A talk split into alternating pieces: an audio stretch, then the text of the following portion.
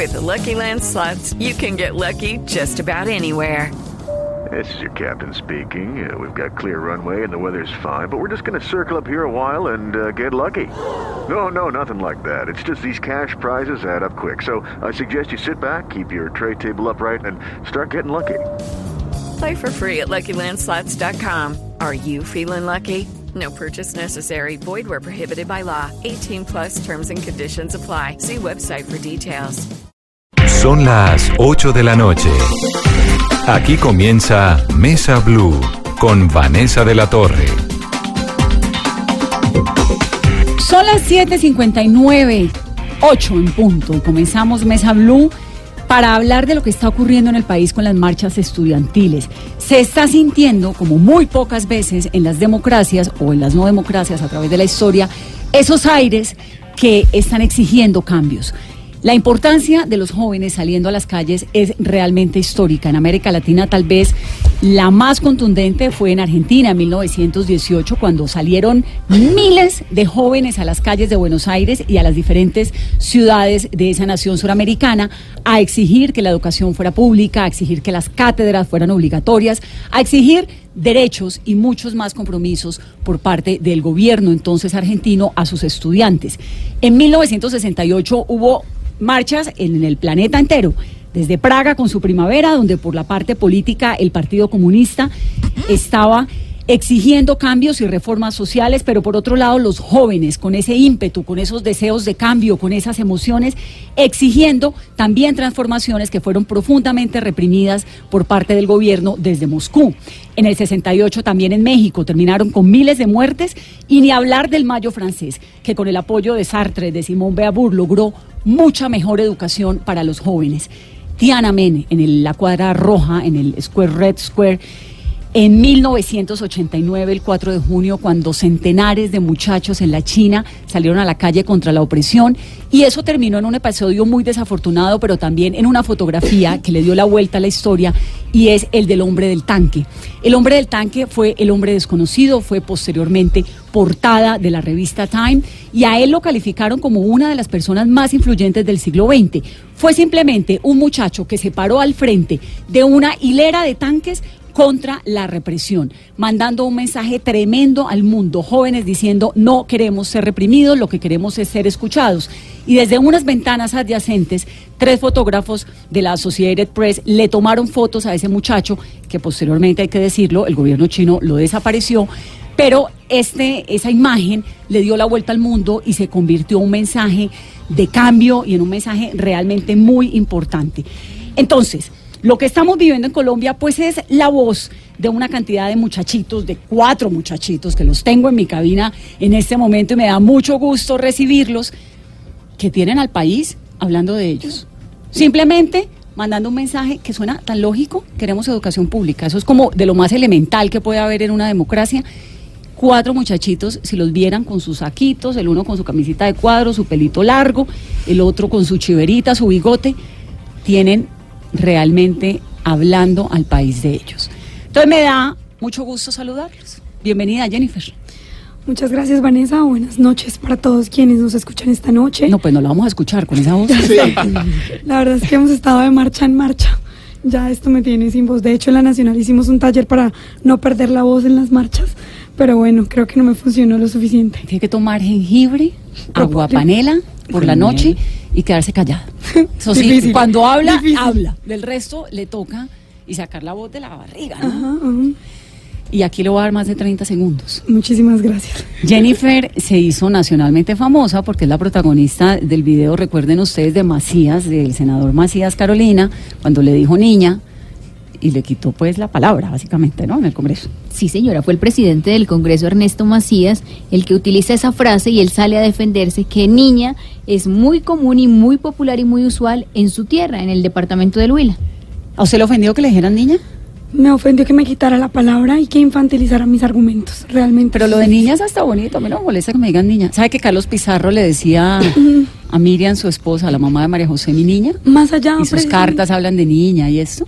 Más allá del tema de niñas, sí, fue difícil que nos quitaran la palabra no solo a mí, sino a los estudiantes como tal, cuando después le dieron una intervención de cuatro minutos y medio al expresidente Álvaro Uribe para que me refutara lo que yo no había alcanzado a terminar de decir. Sí, creo que ahí estuvo lo de los 30 segundos muy incómodo. Alex Flores es representante de los estudiantes de Colombia en el Consejo Nacional de Educación Superior. Alex, bienvenido. Gracias Vanessa, un saludo a ti y a todos los oyentes que nos acompañan. ¿Usted es de hasta ahora. Yo soy una mezcla rara.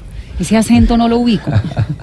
Yo soy cartagenero, criado en Cincelejo, Sucre y vivo hace 12 años en Medellín. O sea que yo soy costeño y antioqueño, una cosa así extraña. No, bueno, una mezcla Como decía exótica, Peter como yo tengo la, de- la decencia eterna del paisa y el sabor del costeño. Me parece. Está amenazado, ¿no?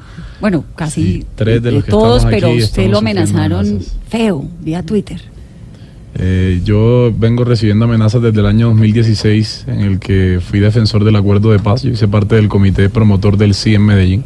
En ese momento cuando le pedí al expresidente Uribe con un anillo y una flor que se casara con la paz.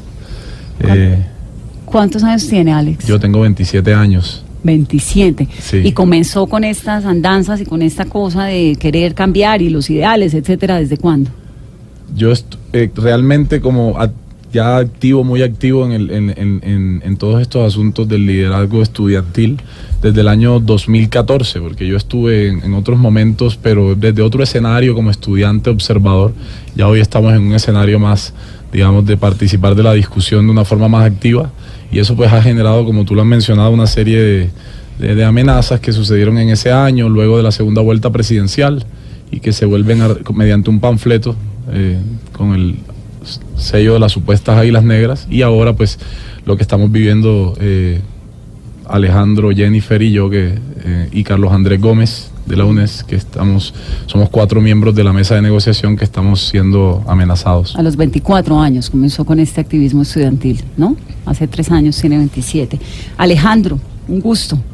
Hola Vanessa, ¿cómo estás? Un saludo a ti, a y ese los paisa, quien lo ve con esos ojitos, ¿no? Orgullosamente antioqueño. Es paisa de Medellín. Alejandro es estudiante de Ciencia Política de la Universidad Nacional. Así es, en la sede de En Medellín. la sede de Medellín, ¿cuántos años? 20 años. ¿20 años? Sí, pues yo creo que aquí soy pero, el más pero, joven. pero se maduró biche. No, de pronto es por la barba, pero pues alma de niño. ¿Y en qué momento, Alejandro, de su vida comienza usted con esto de las marchas y de la por el movimiento estudiantil? No, pues mira, yo estoy en sexto semestre de ciencia política. Yo en estos momentos junto a Jennifer, pues somos los dos representantes al Consejo Superior de la Universidad Nacional. Somos los representantes de todos los estudiantes de la universidad en todo el país. Y pues ya llevamos en la representación desde mayo de este año. Anteriormente yo era representante de mi carrera desde agosto del año pasado, entonces ya es más o menos casi eh, desde la representación un año y desde el espacio del estudiante común otro año defendiendo la universidad. Y Santiago Gómez es el vocero de la Unión Nacional de Estudiantes de Educación. Santiago, bienvenido. Eh, hola Vanessa, muchas gracias por la invitación. Me alegra mucho estar acá junto a los otros compañeros y sobre todo escuchar esa maravillosa introducción que haces eh, frente a todo el tema y todo el contexto de lo que es la lucha por la educación superior. Ha sido realmente un proceso pues histórico, digamos que la fortaleza de las democracias, las construcciones de las sociedades a lo largo de todo el siglo XX tuvo que ver con muchachos que salieron a las calles a jugarse la vida si era necesario, pero sobre todo a exigir cambios, ¿no? Y creo que en un país tan convulsionado como el que estamos viviendo, con esta sensación de desinstitucionalización tan fuerte y con este como esta angustia con la que uno se acuesta todas las noches, verlos a ustedes con esas ganas de construir un país mejor, con esos sueños, de exigir algo que me parece, realmente lo repito, elemental, más educación. Es verdaderamente esperanzador. Hay un montón de mensajes. El numeral es, Vanessa, dígale a los estudiantes para que nos sugieran qué debemos decirles. Octavio, ¿qué dice la gente? Una vez Exactamente, enviémosle Vanessa. los mensajes. Eh, buenas noches. Lo de, lo de los jóvenes no, no va conmigo, ¿no? Mm, No, mi amor, no, tú ya eres ya pasé. como yo. Sí. Eh, la gente empieza a preguntar, empieza también eh, la, la mayoría de las personas que están comunicándose con nosotros a través de la etiqueta, dejan sus comentarios de apoyo, eh, algunos comentarios que eh, les voy a ir leyendo más adelante, pero quiero hacerle un par de preguntas que ya están sobre la mesa, por ejemplo la de Ricardo Céspedes, eh, que les preguntan, no sé cuál quiera eh, contestar, si estas marchas no tienen ningún tinte político, porque ustedes se reúnen con personajes como Petro, Robledo, Cepeda o con gente del grupo de la FARC. Y también pregunta Hernando Medina, dice, ¿por qué no le hicieron el paro a Santos, que gobernó durante ocho años, y sí se lo hacen a Duque recién posesionado? ¿Quién dice esos mensajes? Le damos a nuestros Hernando. Medina y Ricardo Céspedes son las dos personas que escriben y hacen este par de preguntas. Bueno, comencemos por lo segundo. ¿Por qué a Juan Manuel Santos, si durante ocho años, yo creo que sí hicieron, ¿no? Precisamente, eh, recordemos que el paro más grande que habíamos tenido antes de este, en la época reciente, se lo hicimos al expresidente Juan Manuel Santos por su reforma a la Ley 30, que acababa el derecho a la educación superior. Y es más, yo marché absolutamente todos los años del gobierno de Santos, precisamente por estas épocas, porque en todo su presupuesto general de la nación no hubo una adición seria a las universidades públicas. De hecho, fue el creador de Serpilo Paga, que transfirió progresivamente la plata que era de las universidades públicas a este programa de endeudamiento a las personas más pobres de las regiones. Entonces, Ese es el Serpilo Paga. Ajá, exactamente. Así que le marchamos, le marchamos todos los años y si hay algo que yo diría que caracteriza al presidente Iván Duque en materia de política educativa es la continuidad y por eso hoy seguimos marchando. Pero ni Yo- tan la yo- continuidad, Jennifer, porque fíjese que el presidente Duque removió inmediatamente el Serpilo Paga. Pues precisamente eso es lo que hoy discutimos en la mesa todo el tiempo, que lo que hizo el presidente Iván Duque fue reencauchar el Serpilo Paga, cambiarle el nombre y uno creería que Serpilo Paga no podría empeorar, pero son muy ingeniosos porque ahora el Pilo va a tener que pagar el 25% de su matrícula eh, en, este, en este nuevo programa que es Generación E. Uno de sus tres componentes eh, se llama Estímulo a la Excelencia y es retomar esta política de Serpilo Paga que ya existía en Colombia. ¿Por qué les molesta tanto el Serpilo Paga si finalmente es un apoyo económico importante para jóvenes que son supremamente talentosos y que tienen la oportunidad de estudiar en una universidad que no haya en sus regiones? Yo creo que eh, hay que explicarle Alex. porque la ciudadanía eh, generalmente se pregunta por qué el sector académico está en contra de la beca Serpilo Paga. Si ellos dicen, Pero si es una beca, eh, o el- que es un crédito realmente para empezar. Ellos dicen, pero el ciudadano común lo ve como una beca y dice, si es una beca que le paga toda la educación al, al muchacho durante toda la carrera y le da subsidios de sostenimiento. Y en primera medida podría parecer que el árbol pilo es frondoso y, muy bondadoso. Pero cuando levantamos la mirada para ver el bosque de la educación superior pública, vemos que es un bosque que está devastado, que está talado y lleno de incendios. Es decir, el problema aquí es que el programa Serpilo Paga, número uno, no es una beca. Es un crédito condonable que hoy tiene a más de 1.500 estudiantes que desertaron del programa endeudados con el ICETEX, debiéndole alrededor de 11 mil millones de pesos al gobierno colombiano. Número dos, porque hay una diferenciación profunda en lo que nosotros planteamos y aquí está el debate central entre un gobierno que le apuesta a los créditos educativos, al endeudamiento de los estudiantes y los profesores a través de créditos y que ha transferido dinero público a la universidad privada en el, en el mayor desfalco a la educación pública y un sector académico que somos nosotros estudiantes, profesores, directivos, que le apostamos a la financiación de la oferta. Entonces el programa Serpilo Paga puede parecer muy bueno si la plata nos sobrara, pero como el recurso es escaso, Eso me parece que es un muy buen argumento, porque yo fui profesora de la Universidad de los Andes, de la maestría de periodismo en radio, y tenía estudiantes de Serpilo Paga en la universidad. Y a mí me emocionaba profundamente tener niños que venían, bueno, había un pelado del Chocó, había otro pelado por allá de Arauca, ¿no? que estaba en una universidad como los Andes y decía, bueno, si yo tengo la posibilidad de irme a estudiar a Harvard o irme a estudiar a, a la UNAM de México, que sea donde sea, ¿por qué ellos no van a poder venir a una universidad como los Andes? La cuestión es que si el dinero que está en Serpilo Paga se utilizara en las, eh, se, se hubiera utilizado en las universidades públicas, se le hubiera podido dar educación. A se calcula más. que a mínimo cinco veces lo que se les dio 5 por 4, 20, a- mínimo a 200 mil estudiantes es donde solo se vieron beneficiados 40 mil. Que era lo que decía Dolly Montoya, la rectora de la Universidad Nacional, ¿no? Sí. Que la plata de Serpilo Paga se la hubieran metido a todo el sistema, había alcanzado. ¿Y por qué no se manifestaron contra que- Santos en ese momento? No, con, es esta, que- con esta, pero no con esta determinación con la Mira, cual estamos viendo nosotros- ahora eh, las protestas contra el gobierno de Duque, que lleva 100 días, ¿no? Pues nosotros siempre hemos dicho que Serpilo Paga ha sido un programa totalmente costoso e ineficaz. Costoso en el sentido de que vale 3.6 billones para beneficiar a 40 mil estudiantes en cuatro años.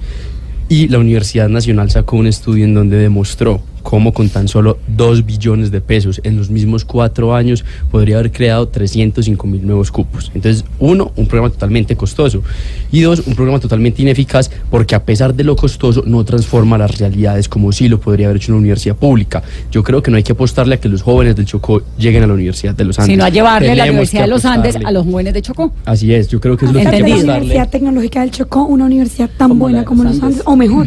Sí, no me han contestado la pregunta del, movimiento estudiantil en esos ocho años de gobierno. No, eh, yo quería responder a la de la, de la politización en las Ya voy, marchas. ya voy para allá, no se me adelanten. Ya voy para allá, no se me adelanten. Respóndanme primero la pregunta de por qué en ocho años no vimos, porque Pero sí si oímos fue el un presidente montón. de los paros. Vanessa. Mira, Sí. nosotros Pero protestamos, agrario. nosotros protestamos en Pero, el era, pero 2011. uno veía eso era no el paro agrario. Ustedes estaban ahí de ladito. No, pues mira, el nosotros paro era protestamos, agrario. nosotros protestamos en el 2010, en el último eh, semestre del gobierno de Uribe, cuando él trató de hacer una reforma a la ley 30, fue una reforma parcial, ahí protestamos. En el 2011 nuevamente se quiere dar una, una reforma total, una reforma integral a la ley 30, reforma a la cual nos opusimos y también protestamos. Cada año en octubre uno recordaba movilizaciones, incluso hace el año pasado en Bogotá hubo una acá en donde se llamaba el billones para las públicas. Obviamente conseguimos el billón de pesos, pero no para las públicas, sino para el ICETEX. Cada año nos hemos venido movilizando en esta época porque lastimosamente se volvió costumbre que para octubre, noviembre y diciembre pues no alcanza la plata que se da en enero para las universidades públicas. Nosotros siempre hemos dicho que esto no es ni contra Duque, ni, ni pro Petro, ni ningún otro político. Fuera el presidente que fuera, si no otorgaba recursos a las universidades públicas, íbamos a salir a protestarle, porque puesto que se aprueba un plan de, un plan de desarrollo y un presupuesto general, y los universitarios queremos incidir para transformar nuestras universidades. Sí, yo ahí también quería Santiago. apuntalar, apuntalar algo y es que independientemente del gobernante que hubiera llegado en este periodo le hubiera tocado una movilización fuerte. ¿Por qué? Porque lo logramos hacer y porque el proceso de desfinanciamiento de las instituciones de educación superior ha sido progresivo desde la ley 30. Es decir, el problema que tenemos no es de menor calado, es un acumulado que tiene que ver también con un proyecto educativo que se ha mantenido más allá de las políticas de gobierno puntual. Usted lo vería nuestros cocinando. alcances también son mayores al periodo del presidente Duque y eso hay que dejarlo Y muy además, claro. digamos, un elemento extra es que la crisis se agudizó muchísimo. O sea, digamos, tanto da el agua, sí, o sea, tanto da la gota al cántaro hasta que se rompe. Llevamos 25 años acumulando un déficit de este modelo que hoy hay que decir que es insostenible.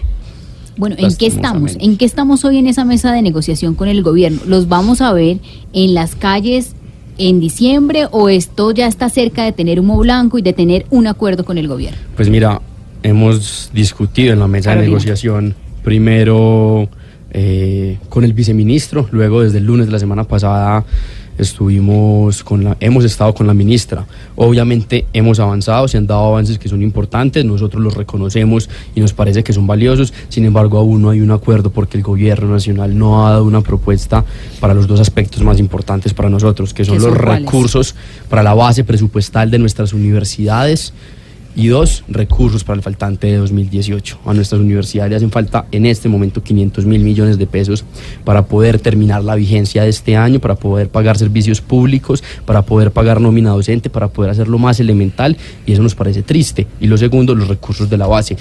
Pero ustedes tienen uno, hay, hay una carencia dentro de la universidad pública que data de 1996, ¿no? Dos. 92, del 92. Ahí es la ley 30. Y lo que les ha prometido el gobierno Duque, ¿de alguna forma alivia ese vacío? No. Mira, Hay que decir que es un avance, es decir, lo que se ha hecho con los rectores, señalemos que primero no fue solamente por los rectores, sino que tiene que ver con el movimiento y el paro y las movilizaciones que nosotros hemos hecho. Es decir, este paro ha conseguido victorias importantes en materia de la financiación de nuestras universidades. Sin embargo, sigue siendo insuficiente porque, como lo han dicho los mismos rectores, el déficit de funcionamiento, o sea, para contratar profes, incluso papel higiénico y cosas básicas, asciende a los 3.2 billones de pesos y hoy la oferta del gobierno nacional es de 500 mil millones con los rectores y lo nuevo que añade en la negociación con los estudiantes y profesores es exclusivamente 36 mil millones a la base. Pero, Jennifer, yo es decir, uno entiende esas necesidades, ¿no? De la universidad pública, etcétera, y creo que el gobierno, pues, está haciendo lo que, lo que puede. ¿De dónde van a sacar más plata? Sí, Eso mira. no es como una cosa de año tras año. Lo que Mira. pasa es que son, son dos cosas al respecto. Lo primero es que efectivamente hay que reconocer que hay un avance y un esfuerzo importante. Claro. Eso es al- algo de, que, nosotros hemos reconocido puntualmente, pero efectivamente lo que nosotros estamos pidiendo no es descabellado. Mira, lo que anualmente el déficit de las universidades crece 4.65% por encima, por encima del IPC. Y lo que ha ofrecido el presidente llega apenas hasta el 4.5%. Es decir, la plata que el presidente está ofreciendo ni siquiera alcanza para frenar el déficit que están sufriendo año a año las universidades. Y debo también insistir sobre algo, es que los que más han mostrado voluntad política somos nosotros. Hemos presentado más de siete propuestas en la mesa para lograr desentrabar esta situación y darle un, un final a esta crisis que permita otorgar los recursos suficientes a la universidad pública y a las instituciones de educación superior en Colombia. Y el gobierno se sienta durante horas, no a buscar después de cada propuesta cómo encontrar una salida para nosotros y para la universidad en Colombia, sino a lograr encontrar cómo decirnos que no. Esa es la mesa del no.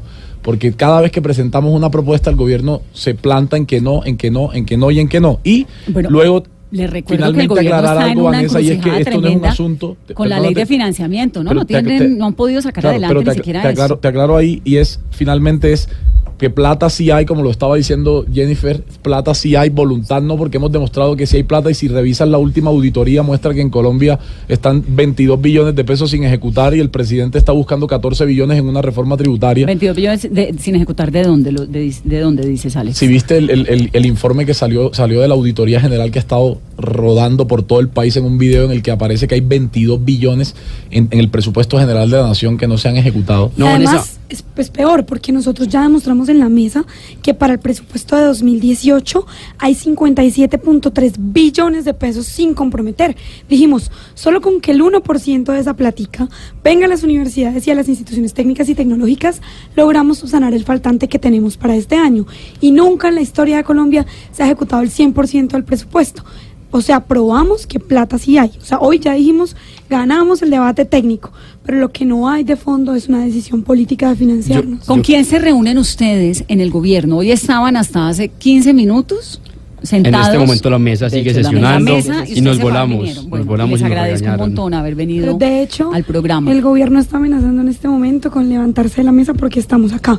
Nosotros hacemos un llamado. Bueno, tenían un compromiso en radio y cuando no, tiene sí. un compromiso lo cumple, El ¿no? presidente ayer hizo una locución presidencial mientras estábamos en la mesa de negociación.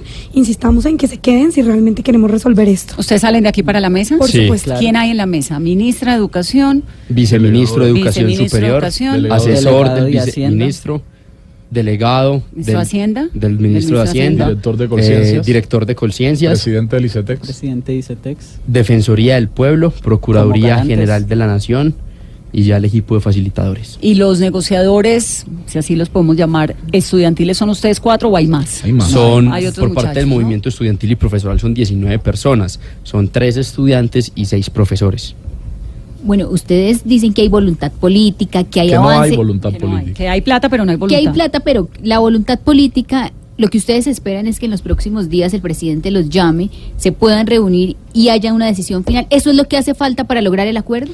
Pues lo que hace falta por lograr el acuerdo no es la foto con el presidente, porque eso es lo de menos. Lo importante y lo que hace falta es la platica. Nosotros les hemos dicho que las propuestas nuestras ni siquiera están atadas a la aprobación de la ley de financiamiento. Son recursos que en este momento el gobierno y el Estado los tiene guardados. No tienen que hacer mayor esfuerzo por conseguirlos porque ya están en sus bolsas y en sus fondos.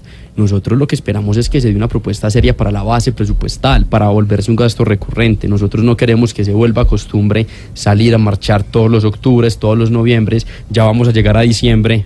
De No, pues que- es que además tienen, a mí no, Es que yo no se- puedo se- mandar hoy a mis hijas al colegio. Sería muy poco serio, Vanessa, que, que, que nosotros radicáramos nuestras peticiones sobre la reunión con el presidente. Lo que pasa es que nos parece un desconocimiento y una falta de respeto que el presidente prefiera reunirse con artistas eh, que con nosotros. Por y efectivamente es porque no Pero- considera pero, la educación ¿Cuál es la superior. No considera la educación superior como una prioridad. Claro que ¿Sí? sí, la considera. Es un señor que ha pasado Sí, por un montón de El argumento para el estudiado. presidente recibir a los artistas y no a nosotros es por su labor social, Les ha por las eso, ¿no? fundaciones y por todo eso. A nosotros no nos duele que los haya Ustedes dicen que no quieren la foto, sino pero que en el no fondo sí haya- la quieren. No, Sino es que no no haya no- no la foto, reconocido la labor social que han cumplido las universidades y los institutos técnicos y tecnológicos en este país. Nosotros creemos que estas instituciones lo han entregado todo, lo han entregado más de lo que su presupuesto le permitía y aún así no lo hemos reconocido con la suficiente fuerza. El tema de que el presidente esté allí, que el presidente ponga su voz es un acto de legitimidad. Usted lo que, quieren es la foto con él, que lo reciba él, lo que, nos diga interesa que el presidente hoy y el, presidente llegara a decir lo mismo que está diciendo la ministra, el paro continuaría. Porque nosotros en sí no queremos la foto, sino que pedimos la figura del presidente por lo que significa el poder de decisión. Les voy, voy, a hacer de abogada del diablo en ¿Habrá algo más importante en este país en, en este momento que atender un paro nacional de 50 días? Es muy importante pero este país tiene muchos problemas, muchos retos, muchas cosas y un señor muy ocupado. Y él le saca tiempo en su agenda Maluma. Voy a tratar. por, eso, por, eso, por eso cantamos. Entonces voy a, voy a tratar de, de, de, de, defender lo que a veces no es tan fácil. ¿Por qué habría de graduarlos a ustedes de interlocutores? Bueno, primero me tú preguntaste una cosa importante y es que les dice cuando ustedes le demuestran que si hay plata, como por qué no se las da, ¿cierto? Entonces la respuesta que suelen darnos es que esa es la decisión de este gobierno. Punto final. ¿Quién les dice eso? La ministra de Educación dice que, y lo tenemos por escrito, que su decisión es que en vez de, o sea, hoy ya están acordados 1.4 billones de pesos para un programa que se llama Equidad en Generación E. Nosotros decimos, esa platica que ya es segura, dennosla que vean que se nos están cayendo los techos encima. Ellos dicen, que embarrada. ¿Pero hace cuánto se les están cayendo los techos? Eh, Desde 1992. no, eso es cierto, pero eso no significa que, pues sí, se nos están cayendo hace 25 años, pero si hoy está la platica, pues, pues ¿por qué no nos damos? Ahora, respóndame la pregunta, ¿por qué habría el presidente Duque o cualquiera porque tendría que graduarlos a ustedes de pues interlocutores. Yo creo que no hay nada más democrático que escuchar a los estudiantes. Los estudiantes somos el futuro del país, los estudiantes eh, de las universidades públicas somos quienes por constitución estamos obligados a asesorar al Estado en materia eh, de sus políticas, así tal cual lo dice el objeto misional de la Universidad Nacional de Colombia. La Universidad Nacional se crea como centro consultor del Estado para que el Estado tome buenas decisiones. Todo eso lo entiendo, Alejo, pero hay, pero digamos, les ponen el asesor del Ministerio de Hacienda, el asesor, la ministra de Educación. Hay... Pues mira, nosotros en este momento no estamos desesperados por sentarnos con el presidente, ni mucho menos. Así como estamos, eh, estamos bien. Lo importante, y, el, y cuando se hizo ese llamado para que el presidente nos escuchara, era para que por fin nos sentara con una persona que pero pudiera tomar una decisión. Pero es contradictorio. Ustedes dicen que no quieren hablar con el presidente, pero, entonces lo cuestionan por la foto de... Yo quiero aclarar algo frente a esto. Eh, que, que sin, sin, él no se, en este momento estamos negociando sin la presencia del presidente. Yo quiero aclarar algo y es que lo que nos interesa son las soluciones reales. Independientemente del actor de gobierno que las presente, es la voluntad, que sí es una voluntad de gobierno, porque como han dicho los compañeros, nosotros creemos que si hay presupuesto lo que hay es prioridades de inversión diferentes y segundo, nosotros estamos dispuestos al diálogo y no solo como estudiantes. Este movimiento ha despertado padres de familia, los maestros están con nosotros, sectores campesinos, sectores indígenas se han unido a la movilización porque reconocen la importancia de la educación para un país como este, que tiene muchos problemas, sí, pero que también tiene una vía para solucionarlos. Y es dándole más financiación, una financiación adecuada a las instituciones de educación superior y sentándose a dialogar con nosotros, no solo en este periodo, porque eso también lo debemos dejar claro. Nosotros no solo estamos hablando de plata, estamos proponiendo también escenarios de interlocución para el próximo año para que estos problemas se puedan solucionar sin la necesidad de un paro nacional estudiantil. 8.27. Voy a hacer una pausa muy corta. Esto es Mesa Blue. Estamos hablando con Alex, con Alejandro, con Jennifer, con Santiago, con los estudiantes. Al volver, se están politizando eh, sus marchas y sus protestas. Hay intereses políticos ahí metidos. Y sobre todo, cómo viven la vida. Son unos muchachitos de 20, de 27, con este cuento encima, reuniéndose con ministros que dicen los papás nos han pegado una nalgada, hola. esta vida de sin plata. Ya volvemos. Yo creo que ya tengo quien me espere en Medellín. que vaya el cascado. 831, Vanessa, dígale a los estudiantes, somos la, la, tendencia número uno en Colombia, vamos a hablar de eso en minutos. Entre tanto, las noticias de hoy Quedó lista la ponencia de la ley de financiamiento que propone un recaudo de 6.5 billones de pesos. El presidente Duque ha dicho a través de su cuenta de Twitter que la propuesta no amplía el cobro de IVA a la canasta familiar, eso es muy importante, y que va a buscar proteger la continuidad de los programas sociales, porque inicialmente se creyó que eh, si no había esta este iba a la canasta familiar, entonces los programas sociales del gobierno iban a estar afectados. Dice el gobierno, por lo menos por el momento que no, que se va a incentivar la creación de más empleos y que se va a fortalecer el combate a la evasión.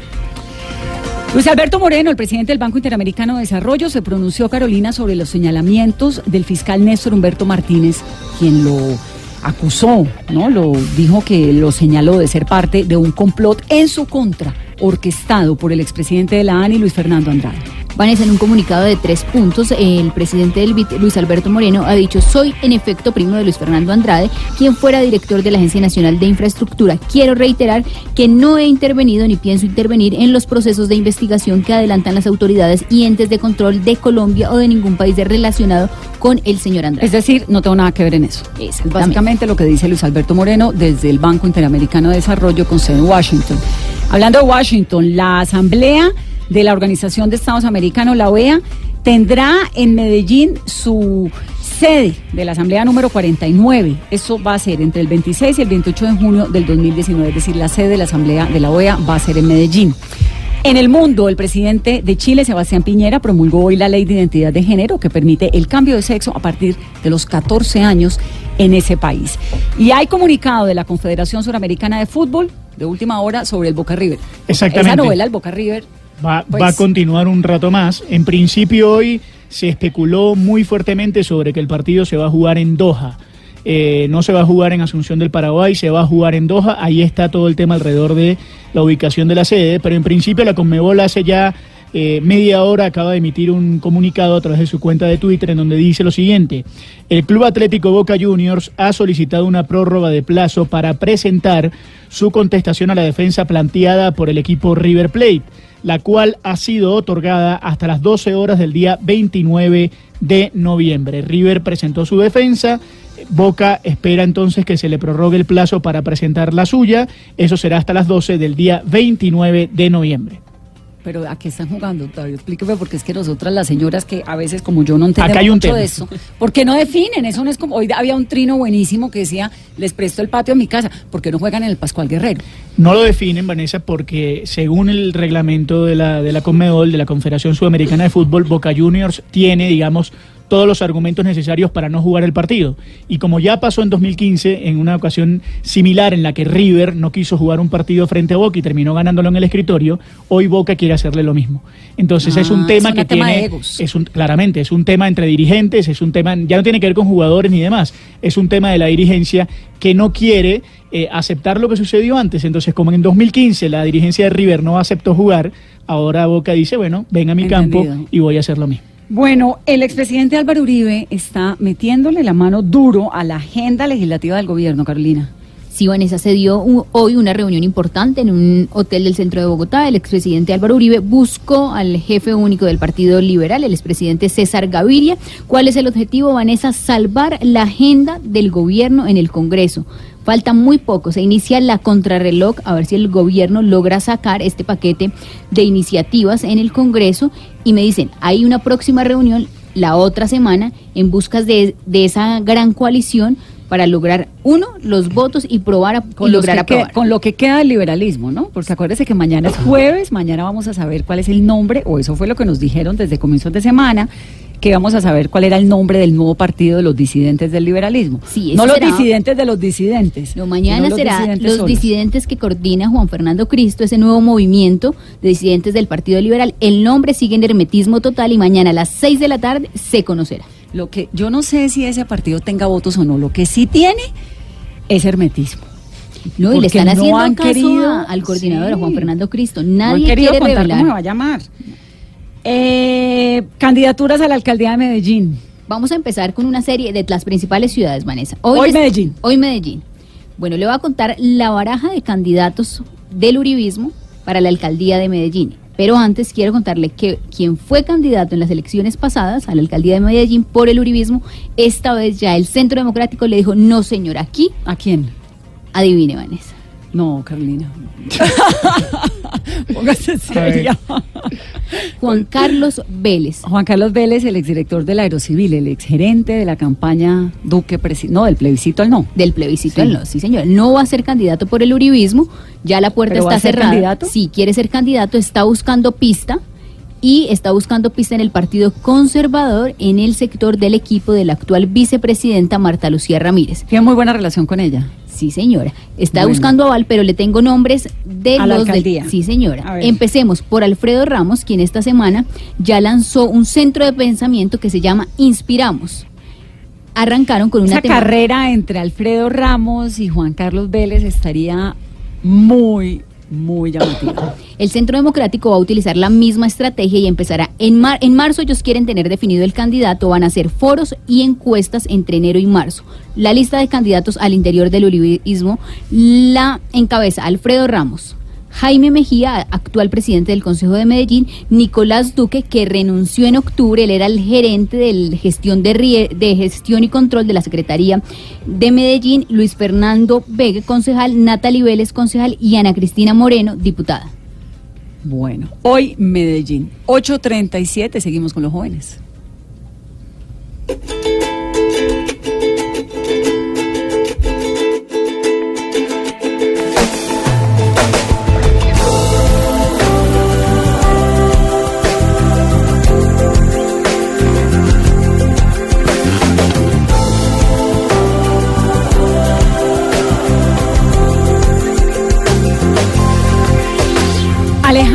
Usted que es de Medellín, que tiene 20 años, que vi- ¿usted vivía con su papá y su mamá? Sí, yo con mi papá, mi mamá y mi hermano. ¿Y cuánto tiempo acá en Bogotá lleva? Pues esta última vez llevo más, llevo un mes, un, Un mes. mes. Estuve en Medellín de domingo a lunes, pero llevaba un mes y ya otra vez estoy acá sin fecha de regreso. A usted lo amenazaron, ¿no? En una manifestación tres veces. Sí, en medio de las movilizaciones he sido víctima de amenazas. ¿Lo llamaron por teléfono también? También me llamaron y me advirtieron que me cuidara y en redes sociales todos los días pues me dejan claro que me van a matar. ¿Y qué le dice su mamá y su papá? Pues a ver, yo mis papás no les había querido nunca contar porque yo entendía y entiendo lo difícil que es para ellos y más teniéndome lejos de casa. Ellos se dieron cuenta de las amenazas por medio de los medios de comunicación. Cuando se dieron cuenta, pues me dijeron, se viene ya para Medellín, usted tiene que entender que nosotros queremos un hijo, no queremos un mártir.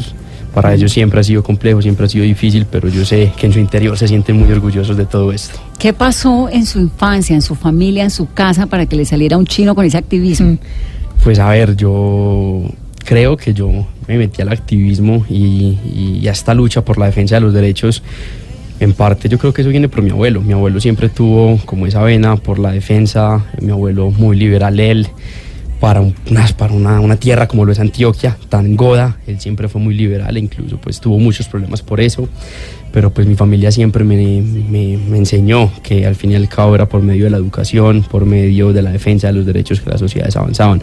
A mí me tocó ver cómo, estando muy chiquito, Medellín se transformó por medio de la educación, eso es algo que es evidente. Pues viendo cómo realmente por medio de la educación las sociedades pueden avanzar, las sociedades se transforman y los seres humanos otorgan y consiguen su libertad, pues me llevó a estudiar a la universidad pública, a la Universidad Nacional. Yo quería estudiar en la Universidad de Antioquia, pero cuando yo me presenté ese semestre cerraron la universidad, entonces no me pude presentar. Llegué a la Nacional y yo creo que soy la persona más feliz del mundo. ¿Cuál es su promedio en la universidad? 4-7. Ah, sopas. Sí, yo Es toda- bueno. toda- yo entré a la universidad haciendo el mejor examen de admisión y toda la carrera ha sido el mejor promedio. ¿Y el de Jennifer? 3-9. También, es Sí, bueno. promedio. ¿El de ustedes, chicos? Alex? 4-1. 4-1. Bien, Santiago. 4-4. 4-4. No, pues son nerdos. Juiciosos. Que para Si no- defender la educación hay que estudiar. Pues obvio, Obvio tienen que sí. estudiar. Ahora, ¿qué quieren hacer? Por ejemplo, tú, Santiago, ¿qué quisieras hacer en la vida? ¿Gusta la política? Eh, sí, pero con otra noción de política. Y ahí me entra una pregunta que parece que estamos evadiendo, pero que en realidad no. Yo creo que nosotros tenemos que profundizar un poco más de lo que lo político significa. El movimiento que estamos haciendo nosotros en el momento no es politiquero, no busca réditos electorales, pero es profundamente político Claro. en cuanto ciudadanos estamos tomando en nuestras manos decisiones que son trascendentales para no, todos. y que y movilizar gente en la calle ya tiene un contenido político. ¿Se les han pegado políticos o ustedes han buscado apoyo en políticos? Nosotros, la verdad es que hemos llamado a todos los sectores políticos a que respalden esta causa. que quiera ayudar. O sea, es más, si alguna vez no lo hicieron, pues bienvenidos a que hoy lo hagan. En serio, esta es una cosa multicolor en la que hemos, digamos que, llamado a todos los colombianos, no importa por quién votó en las pasadas elecciones, no importa. Bienvenido a defender esta causa. Pero en algún momento, por ejemplo, en la marcha de hoy, en algún momento el, el doctor Gustavo Petro, que obviamente pues es un jugador importante en la política colombiana, dijo que la marcha hoy era para apoyarlo a él. Pues no, yo creo que, que nosotros hemos sido claros en cuanto Alex. a bien, bienvenido cualquier sector político y cualquier persona que quiera sumarse y cualquier sector social que quiera sumarse a la movilización por la lucha más noble que se está dando en este momento que es por educación. Pero esta lucha no le pertenece a ningún político ni a ningún sector ni partido del país. Nosotros hemos insistido en, en- en- enfáticamente en que no vamos a permitir que nadie se abandere de esto y no le vamos a poner nombre a eso. Sencillamente es el que ninguna, ningún partido se pueda abanderar de esto. Tú habías hecho una, una pregunta en la primera sección que no se respondió y era que por qué nosotros nos estábamos reuniendo Claro. con diferentes sectores políticos. Y es en efecto porque ahí salieron unas fotos por ahí en redes sociales tratando de tergiversar y sesgar información que no es cierta en relación a que estaban diciendo que nosotros estábamos sentados solos con, con ciertos políticos. Sí, y no es así. nosotros nos izquierda. invitó, nosotros nos invitó la bancada alternativa conformada por políticos de diferentes partidos, verdes, polo, de diferentes expresiones políticas, a que le contáramos a ellos qué era lo que estaba pasando con la situación de la educación superior del país. Y luego ustedes vieron cómo 91 congresistas firmaron una carta para pedirle al presidente Duque que reactivara la mesa. En la Comisión por la Educación hay personas de cambio radical, del partido. ¿Ustedes cómo se la llevan? Porque hay- en este Congreso hay un montón de gente joven muy interesante de todos los partidos, ¿no? Liberalismo, de los disidentes, del cambio radical, De obviamente de todas los partes, verdes, todos los. ¿Cómo se la llevan con los jóvenes legisladores de Colombia? Bien, yo ¿Sí? creo que los jóvenes han entendido que pues nosotros también al ser igual de jóvenes a ellos, al tener eh, un paso medianamente cercano por la educación por la universidad pública, pues ellos evidenciaron y vivieron día a día cómo la universidad pública muchas veces tiene miles de problemas, cómo muchas veces la universidad pública le cierra la puerta en la cara a muchos jóvenes porque no tiene plata para poder aceptar a esas personas y han sido eh, atentos a, nuestra, a, nuestra, a nuestro trabajo eh, jóvenes del Partido Verde, jóvenes del Partido Liberal, e incluso a mí un día Jennifer y yo estábamos eh, viendo Twitter y uno de los representantes de la Cámara del Centro Democrático ¿Cuál? invitó, ay no recuerdo, es del exterior. Hoyos, ¿será? No, es de- Juan David sí. Pérez. Juan David. él invitando a la movilización pacífica, ese tipo de cosas, pues me parecen a mí muy bonitas porque es que eso no tiene bandera, esto aquí es del que quiera. De todo hecho- el que tiene todo el que quiera participar tiene un espacio y lo que decía Jennifer, si en algún momento no han salido a las calles, ánimo, salgan a las calles, aquí todo el mundo va a poder estar Lo de hoy bien. estuvo bastante bien porque no se salió de control, porque es que hubo unos episodios previos, ¿no? Con el ataque a los colegas de RCN, eh, con esto de la congestión, es decir, ustedes tienen todo el derecho a protestar y eso pues es un asunto democrático totalmente, pero los que no protestamos también tenemos derecho a ir a la casa, Claro, y y a movernos. nosotros, y nosotros hemos hecho un llamado muy claro por parte de estudiantes y profesores a que la movilización debe ser completamente pacífica. Hemos rechazado la violencia eh, desde cualquier sector porque creemos que esto invisibiliza el objetivo central de las movilizaciones, que es al final la defensa de la educación pública. Sobre el punto de la política, quisiera Voy para allá, Jennifer, la veo política. eh, ¿Le, pues, le interesa? en mi proyecto de vida es realmente ser profesora de una universidad. A mí me encanta enseñar, soy monitora. He sido ¿De qué materia? Macroeconomía, que es muy política también esta materia. Em, sin embargo, considero que esta sí es una lucha muy política y también considero que es acertado que los estudiantes que, que marchamos acá, eh, digamos que demos un salto hacia la idea de legislar. Yo sí creo que, eh, pues, Hoy no es mi proyecto de vida, sin embargo, cualquier persona que haya marchado al lado mío, sé que lo va a hacer mucho mejor por la educación superior que quienes nos han gobernado y quienes sacan cada vez más leyes en contra de la educación pública. Alex, lo veo candidato ya. Yo nunca lo he negado, mi proyecto de vida es totalmente político, esto me apasiona desde hace muchísimos años y antes... ¿Pero qué quiere que- ser? ¿Alcalde de Montería? No, no, mi eh, proyecto de vida está en la senador, de representante, Medellín. Medellín. Yo vivo o hace sea, usted 12 es más paisa que, que- que costeño. Pues a mí no me gusta el, el, el, el, el ron ni el, ni el vallenato, sino el aguardiente y la, y la huasca, entonces por ahí vamos. Y la arepa. Me permito decirle que lo uno no excluye lo otro. Qué pena, ¿no, gordito? Entonces, por ahí- por- hay, hay un debate ahí porque en la costa mis amigos me dicen paisa y los paisas... Pero es que mis además con ese acento, costeño, ¿no? entonces, Para mí, Para mí mí que soy. Hagamos un sondeo aquí. Que- ¿De dónde es el señor Alex? Eh, es una pregunta difícil de contestar para muchos a veces. Yo que soy me pierde- re paisa, digo que sos costeño. Que es Súper costeño. costeño, es que no hay duda. Y yo que soy bayura, sí. Pero por ahí dicen, ¿sabes una cosa, Vanessa? Que dicen que un paisa nace donde se le da la gana. Y a mí me dio la gana, este país se le dio la gana de nacer en Cartagena. Bueno, me gusta, me gusta Está la en campaña. Entonces, sí, está en campaña. Entonces, su proyecto político es en Antioquia. ¿Qué Sí, quisiera? claro que sí. Yo creo que eh, he, venido, o yo había venido teniendo unas consideraciones al respecto, pero esas consideraciones las he aplazado producto de esta coyuntura que no debe verse permeada eh, por, por estas razones. Sin embargo, yo con antelación he manifestado mi intención de aspirar a otros cargos que en este momento han parado totalmente hasta tanto esto se resuelva porque no se pueden mezclar estas situaciones Con que luego van a ser mal- malinterpretadas Sí. y que digan, no, pues es candidato y está al mismo Sí, sí, tiempo sí, lo deslegitima. en- en- eso deslegitima la lucha y por eso creo en lo que manifiesta Jennifer y en eso creo que somos muy, muy enfáticos también y es que si no- lo decía Garzón, si nosotros los jóvenes no asumimos las riendas de nuestro país nadie va a venir a salvarlo. Entonces, en- es decir, si nosotros no participamos como jóvenes de los espacios de gobierno y tomamos las decisiones, otros, va a venir, otros van a venir a tomarlas por nosotros y son los que históricamente las han tomado y que hoy tienen a los estudiantes y a los profesores marchando en las calles. Y sobre lo que decía lo último, quería también plantear una cuestión y es que entendemos que la gente mm, siente a veces molestias porque eh, la marcha, pues el paro implica parar e incomodar a la ciudadanía para que reflexione sobre lo que está pasando. Y yo esto lo he manifestado y lo insisto, le pedimos disculpas a cualquier ciudadano que haya podido verse afectado de alguna manera por, por la movilización. Pero mire que llega un mensaje, por ejemplo, de Cali, que sigan marchando, que se tomen las calles. Por un día que uno se quede en la casa, no pasa nada. Eh, Eso- a, a eso eso iba. Pero, pero- pero, necesitamos que dis- toda la sociedad disculpen, Bueno, la no sé, en los di- colegios no di- les está gustando tanto. Vanessa, que disculpen las molestias y discúlpanos tú que no te dejamos Depende llevar a tu hija al colegio. Disculpa las molestias, a pero no, estamos, a mí me encanta que no vayan es- al colegio, pero pero, en estamos, colegio- estamos en obra construyendo un nuevo país. O estamos peleando por el cupo de ellas de pronto en una universidad. Eso me parece un súper bonito mensaje. Y yo creo que la sociedad lo. Santiago, me falta a usted su candidatura.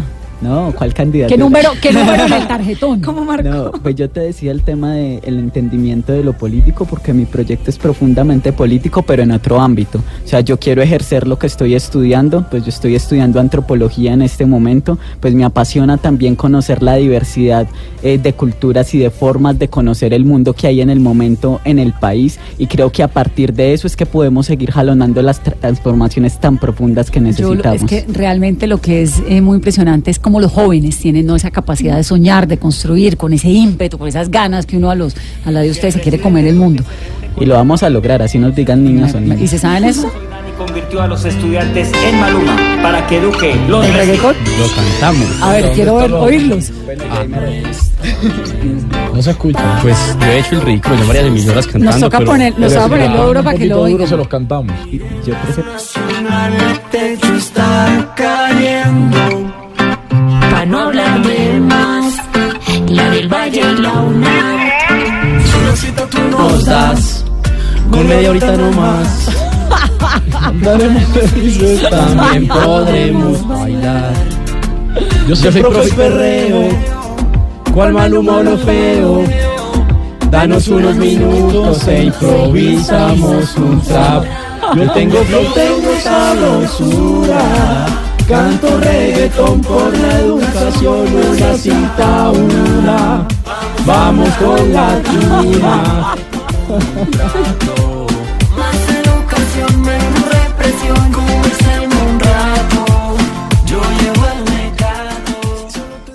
Soy Adolfo Pérez y mi pasión es la estrategia. Y ahora jugar en betplay.com.co, la plataforma de apuestas deportivas más grande de Colombia que te permite analizar estadísticas, jugar con estrategia para tener más posibilidades de ganar. Betplay, apuéstale a tu pasión. Jugar legal es apostarle a la salud. Balón que se queda por izquierda sobre Ibarbe. Dos, tres, cuatro, cinco. Si no puedes vivir sin el fútbol, Blue Radio lo trae todo. Ingresa ya a betplay.com.co y apuéstale a tu pasión. Yodora, máxima protección a toda hora. Banco de Bogotá, el banco que trabaja con la gente y para la gente. Somos Grupo Aval. Tomémonos un tinto. Seamos amigos. Café Águila Roja. wplay.co. La emoción de ganar en apuestas deportivas. Come más carne, pero que sea de cerdo. La de todos los días. Fondo Nacional de la Porcicultura. Blue Radio, pensando en fútbol. Blue Radio, la nueva alternativa. Y hay una muy buena noticia y es que Colombia va a emitir lo que se llaman bonos naranja, los primeros en el mundo. Sí, Vanessa. Víctor Grosso. Es, es un tema, digamos, que pasa por lo, por lo técnico de los mercados de capitales, pero al final del día son recursos que se van a canalizar, según lo que entendemos, pero vamos a tratar de entenderlo un poco más, se van a canalizar hacia los empresarios de la llamada economía naranja. Ellos van a poder acceder a créditos eh, para potenciar sus negocios y digamos que esa es la finalidad de estos es una bonos. muy buena noticia para la gente emprendedora, porque Sí, además sí, es sí, que hacer empresa en Colombia es un camello. Aunque todavía tenemos unas dudas, como por ejemplo, ¿qué es la economía naranja? El gobierno nos ha dicho que son las industrias creativas, etcétera, pero no sabemos cuáles son los límites, quiénes entran o no, cuáles son los ¿Y empresarios ¿Cómo hace que pueden. uno si es emprendedor para poder acceder a estos bonos? Permítame saludar al ministro de Industria y Comercio, José Manuel Restrepo. Ministro, buenas noches. Buenas noches, Vanessa. Un saludo aquí a Víctor y naturalmente a todos los oyentes. Es una buena noticia para los emprendedores, ¿no? Esto de los bonos naranja. Yo creo que sí, Vanessa, porque una de las inquietudes que teníamos cuando nos pusimos a diseñar los bonos naranja era cómo contar con recursos disponibles para que podamos prestarle a los emprendedores naranja. Y para explicarlo de una manera muy sencilla, es que a través de Bancoldex era necesario conseguir dinero y que ese dinero pudiera llegar a través de créditos blandos a los emprendedores naranja. Entonces se trata es de emitir unos bonos para recoger dinero, dinero que va a ser utilizado para que a través de Bancoldex y de las entidades bancarias se le pueda prestar a los emprendedores naranja. ¿Qué es un emprendedor naranja, ministro? Vanessa, un emprendedor naranja eh, se refiere a esto que se llama las industrias creativas. Piensen los oyentes. Yo tengo sectores como las artes, como el diseño, como la arquitectura, como la música, como el turismo, como la gastronomía, como la producción audiovisual. Todos esos son sectores en donde hay un gran valor en el talento humano de la gente. Se le incorpora talento creativo a sectores que pronto son históricamente tradicionales. Entonces te pongo un ejemplo. Todo lo que es la producción de diseño, de arquitectura, todo lo que son producciones musicales, todo lo que se relaciona directamente con producción de videojuegos, de películas, todo eso son sectores naranja, en donde el valor que tienen esos sectores es que tienen mucho de creatividad, mucho de talento humano. Es decir, que un emprendedor naranja puede ser desde Silvestre Dangón hasta la señora que diseña camisetas, por ejemplo. Sí, y que le agrega un valor agregado a través del diseño. Y eso es muy importante. Aquí esto no se trata solamente de destinar recursos para eh, fortalecer grupos muy reconocidos ya en el mundo musical, no. Es que, por ejemplo, cuando yo tengo un confeccionista que hace diseño de confecciones y que se introduce en el mundo de la moda y que vende a nivel nacional o a nivel internacional sus diseños, esa persona está haciendo economía naranja. Ahora, eh, por lo que entiendo, digamos, es para incentivar a la gente que no necesariamente tiene el mercado ya conquistado, sino que apenas está como construyendo sueños y, y- y- y proyectos, ¿no? Vanessa, para todos, para todos porque... O sea, no desde la diseñadora que ya vende en Harrods hasta el que está comenzando. Exactamente, porque te digo una cosa, la, el, el valor por el cual se va a poder recibir créditos de estos bonos naranja va a ser hasta 1.500 millones de pesos, o sea que ahí cabe la compañía eh, que ya tiene un gran recorrido, eh, por ejemplo, Delirio, hasta la compañía que está arrancando en el tema de producción artística y que necesita recursos para exportar o que necesita recursos para tomar mercados o que necesita recursos para capital de trabajo o que necesita recursos para infraestructura, en fin, que necesita recursos para poder operar. Ministro, digamos, yo soy un, un- un empresario naranja y ¿qué diferencia tengo entre ir a Bancoldex y pedirle un crédito a Bancoldex o ir a un banco tradicional? ¿Qué beneficios encuentro? No sé, en tasas de interés, en, en, el, en la maduración, en el plazo del crédito. Víctor, lo primero es que realmente ese emprendedor va a las entidades bancarias, porque como todos sabemos, Bancoldex es una entidad de segundo piso. Eso para explicárselo a la gente significa que no es un banco que le presta directamente a las personas, sino que le presta a los otros bancos. Entonces lo que nosotros hacemos a través de Bancoldex es que les ponemos los recursos a las entidades bancarias o a las microfinancieras y estas a su vez se lo prestan a los empresarios. Quiere decir que los empresarios tienen que llegar directamente a Ah, bueno, pero entonces, ¿qué diferencia hay entre un crédito normal y, y este crédito crédito naranja? naranja. Correcto, y ahí está el punto. Va a tener seguramente un beneficio en plazo, porque van a ser plazos máximos de siete años. Eso es un plazo muy importante para este sector. Va a tener periodo de gracia. Normalmente no es tan sencillo lograr créditos con periodos de gracia. Tiene periodo de gracia a un año. El Y arranque. va a tener la posibilidad de tener una tasa relativamente más cómoda de la que podría históricamente tener en una entidad bancaria tradicional. Pues está bueno, ministro, gracias, porque además estamos en la onda de incentivar jóvenes, de incentivar apoyo. Gracias, ministro. Bueno, 8.57. Muchachos, ¿van a participar en el paro del 13 de diciembre? Eh, de hecho, mañana tenemos una reunión junto con todos los sindicatos y demás sectores sociales para precisamente planificar una agenda de movilización conjunta. ¿Se siguen con la movilización? Por supuesto, es muy probable que el 3... De hecho, queríamos evaluar cómo nos iba hoy. Nos fue excelente en todas las regiones del país. Así que lo más probable es que este 13 de diciembre salgamos a las calles a exigir de nuevo un respaldo a nuestras, a nuestras solicitudes en la mesa. Esperemos que esa marcha sea la marcha de la celebración Y que ya tengamos un acuerdo. que sigan Ahora, dialogando. Exactamente, no es para nosotros un fin en sí mismo mantenernos en paro, eso es un medio para poder llegar a nuestro fin, que es defender la educación pública y esperamos eso es- en esta movilización. De la mesa no nos paramos, nosotros hemos sido firmes en decir que queremos llegar a un acuerdo, que queremos volver a clases, pero con condiciones dignas. Incluso un día se planteó la opción de quedarnos sentados toda la noche en la mesa a ver cómo podíamos llegar a un acuerdo, pero acá que- seguimos sentados. Y queremos enviar, digamos, quisiéramos enviar dos mensajes, uno a la ciudadanía, decirles que nos siga rodeando, que ¿A la nos siga ciudadanía de la respaldando. costa o a la ciudadanía a la ciudadanía colombiana, porque esta es una lucha de todo, el- de todo el país y no solo del país, sino como lo hicimos, lo hicimos con el residente de Educación Pública para América Latina.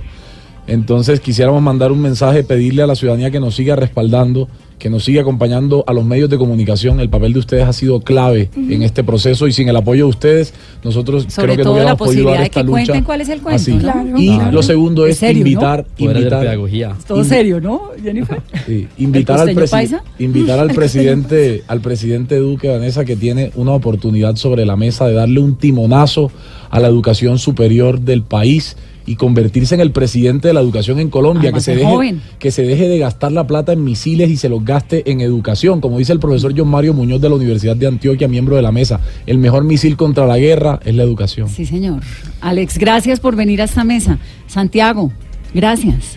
Listo, muchas gracias por la invitación. Es de resaltar que este movimiento estudiantil y profesoral ha logrado cosas que nos han impresionado a todos. Ha puesto en la agenda del país un tema que desde hace muchos años necesitábamos sacar Sí. a la luz pública y seguirá logrando mucho más. Y es, eh, de hecho, pues un tema de conversación en las mesas, en esta mesa. Es interesante cuando Uno el va país en está los hablando buses y la sobre- gente va hablando de Sí. eso. Uno va en los taxis y el taxista te dice, te pregunta cómo va. que cómo el va país la está hablando de educación y no de otras cosas. Jennifer, gracias por estar aquí. Santiago, gracias. Alejo. Alejandro. Alejo, Santiago, Muchas Alejo. gracias a ustedes por la invitación. Yo quisiera dejar una sola idea en el aire que la retomamos. Es que al final estas marchas son precisamente para que no sea un solo estudiante el del Chocó el que traigamos a los Andes, sino realmente para llevar educación pública de calidad a todas las regiones del país. Este es el futuro que está en nuestras manos, no solo por nosotros, que al fin y al cabo ya estamos en las universidades, sino por los que vienen. Son las nueve en punto. Viene Agenda en Tacones. Van a hablar de las mujeres teólogas que están cansadas de que la Biblia sea hecha por hombres con personajes destacados como hombres y crearon una Biblia para mujeres. Tiene el cuento de un cajero automático que entregó billetes de 100 dólares en lugar de 10 dólares y tienen a Yuri Buenaventura. Feliz noche. Mañana nos volvemos. Ah, no, mañana hay fútbol. Mañana hay fútbol. Entonces, no estamos en Semifinal de esta Copa mesa, Sudamericana. pero el viernes, El con viernes volvemos. toda volvemos a esta mesa. Feliz noche.